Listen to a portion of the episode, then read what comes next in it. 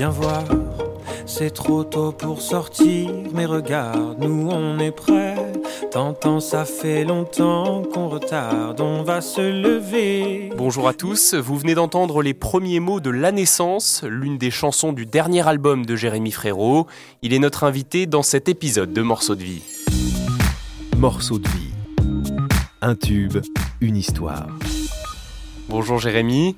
Même si le titre de votre chanson La naissance laisse entrevoir le sujet, est-ce que vous pouvez nous dire ce qu'elle raconte? Bah, il y a plusieurs lectures sur cette chanson. Euh, bah, il y a, y a la, première lecture, le premier sens, c'est la, vraie naissance, la naissance d'un d'un enfant. Et ce, qui, ce, que je dis dans la, dans la chanson, c'est tellement beau le monde quand on le découvre pour la première fois, en fait. Le, découvrir toutes les choses la première fois, les premiers, les premiers sens, les premiers goûts, les premières, les premières odeurs, les, premiers touchés tout ce qui tout, tout, tout, ce qui rend beau le, monde en fait. Euh, J'avais envie de faire une ode au, à, la planète, au monde, en, en, le montrant le plus joliment et le plus beau possible parce que je trouve que en, ce moment on, on, le fait pas assez. Et puis, euh, et puis plus on emmène du positif et plus on en a. Donc euh, voilà, la découverte du monde est, assez belle. Et puis il y a le second sens où où euh, il y a une espèce de naissance artistique aussi. Moi, j'ai l'impression de vivre ça. Pas, même pas une renaissance, c'est une naissance artistique, clairement, où, je découvre plein de choses tout seul et, où j'arrive à, Enfin, j'ai trouvé ma manière de m'exprimer en, musique avec cet album-là. Amour et violence, rien n'arrêtera la naissance.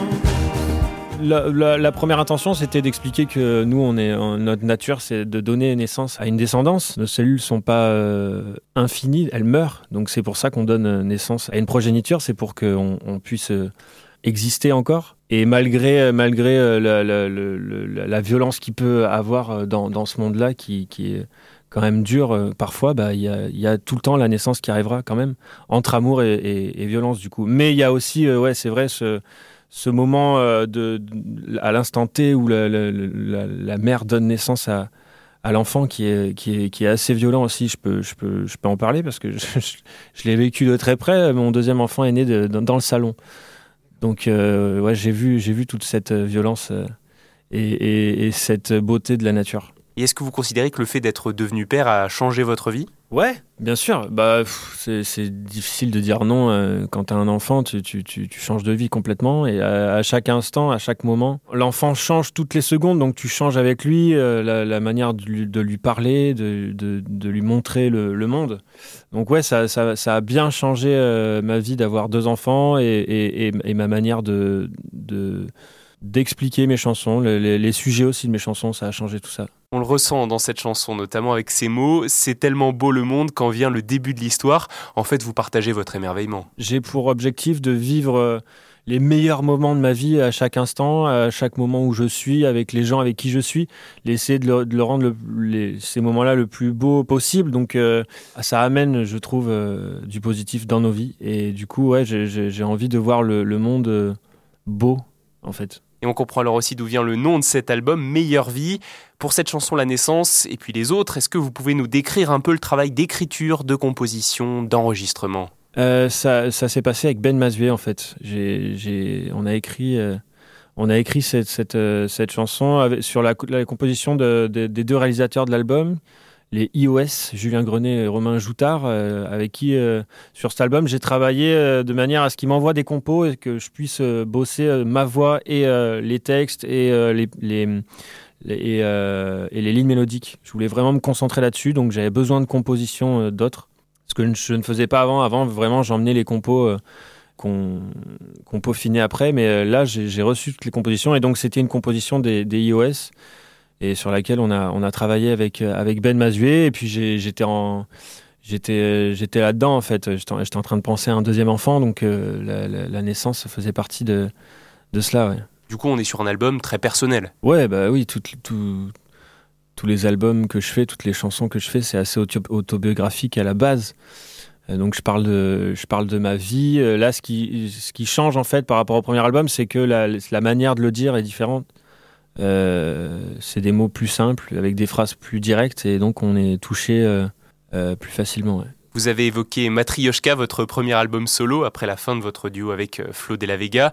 Pour revenir à Meilleure Vie, est-ce qu'il y a une chanson qui vous tient particulièrement à cœur dans cet album? Le regain, euh, pas mal, ouais, parce que c'est euh, c'est une, une, forme de, de liberté que j'ai découvert, une un soulagement aussi euh, où, j'explique que bah, je me sens beaucoup mieux maintenant parce que voilà Matryoshka a servi de pansement à, frérots de la Vega.